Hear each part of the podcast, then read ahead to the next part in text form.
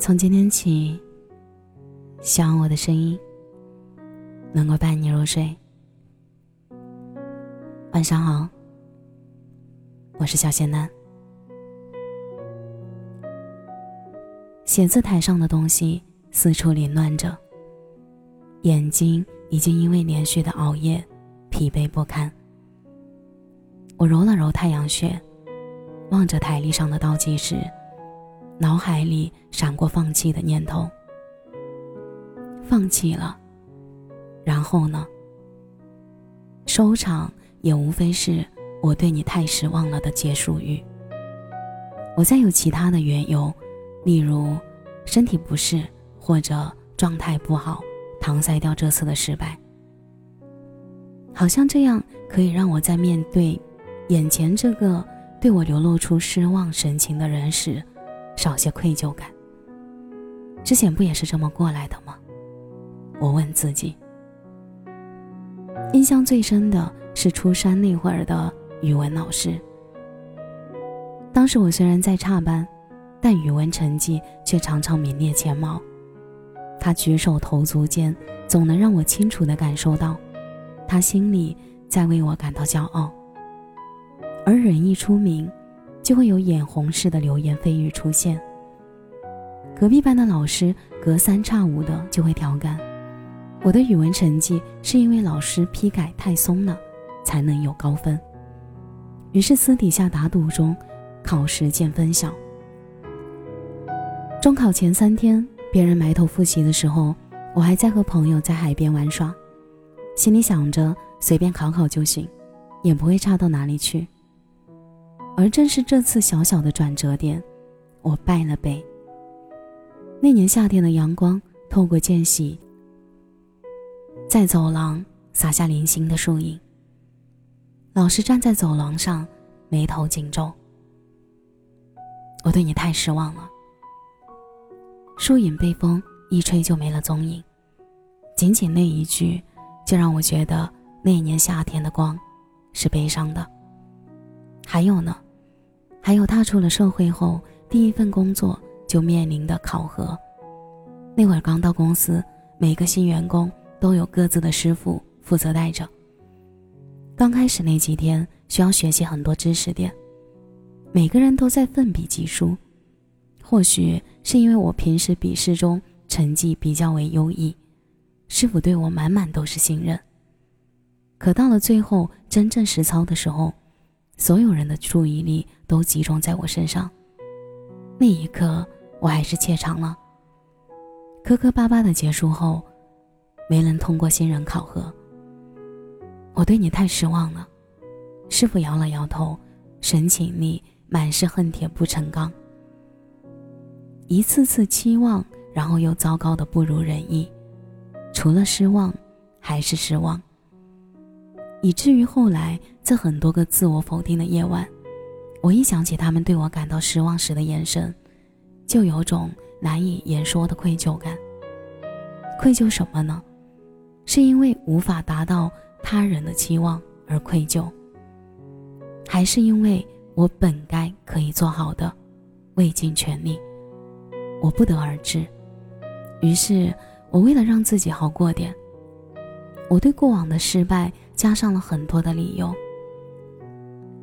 中考失利是因为家里父母的吵架，让我无心学习。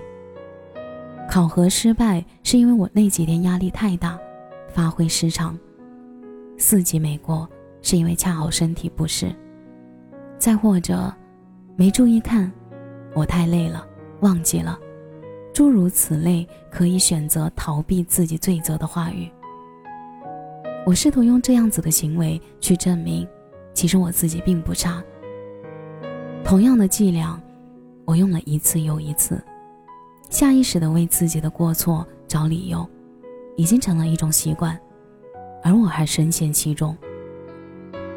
直到有次工作失误时，面对合作同事的质问，我怯懦的和往常一样，在脑海里为自己想了无数个辩解的理由。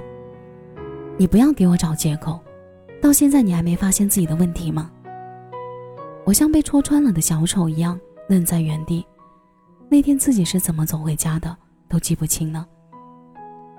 我躺在床上，脑海里不断的回想着同事的那句话，那个曾经试图用各种各样的理由去掩盖那些黑夜里不断滋长的愧疚感的我，其实一直以来都只是在逃避着被否定、被不敢承认的失败的过去。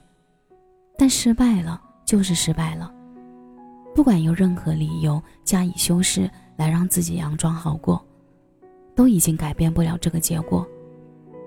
而逃避也解决不了任何问题，只能让自己重复的在原地打转。索性接受吧，接受那个挫败不堪的自己。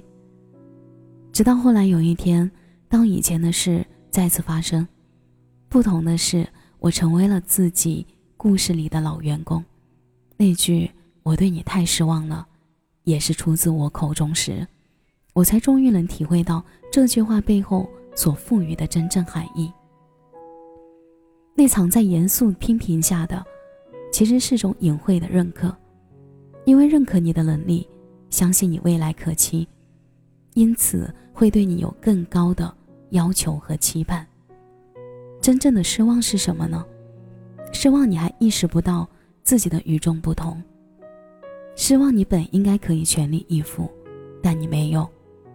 那一刻，我站在另一个角度上，才明白，原来失望并不是全然否定，也不意味着你就是糟糕透顶的。相反，它更像是一种反向的鞭策和鼓励，是觉得你的能力还可以更好。而那缠绕许久、不断衍生的莫名的愧疚感，更多的是来自于我本可以，却没全力以赴的追悔莫及。我看着写字台上的一大堆资料，电脑屏幕还在亮着，杯子里的咖啡刚喝了一半，脑海里那一张张曾经对我寄予厚望，却最后失望的脸浮现，耳边似乎有个声音一直不断的问我。你真的全力以赴了吗？我摇了摇头。人总要逼自己一把，才能遇见更好的自己。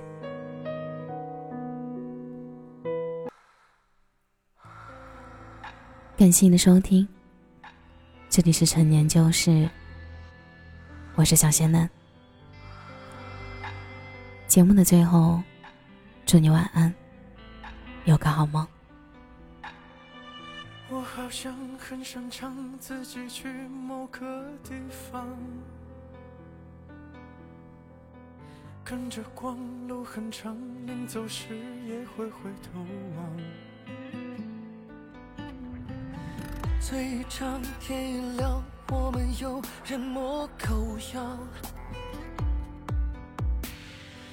夜已深，哭一场，每次能缓解点疯狂。我们放肆的生长，只为了能回去一趟，能回到惹一位姑娘她最后落泪的地方，许片高点的愿望，撒遍眼前想好的谎，都不甘心的打发着一层初妆。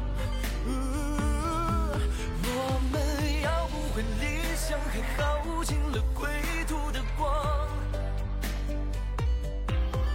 一直到寻你的姑娘认不出了你的模样，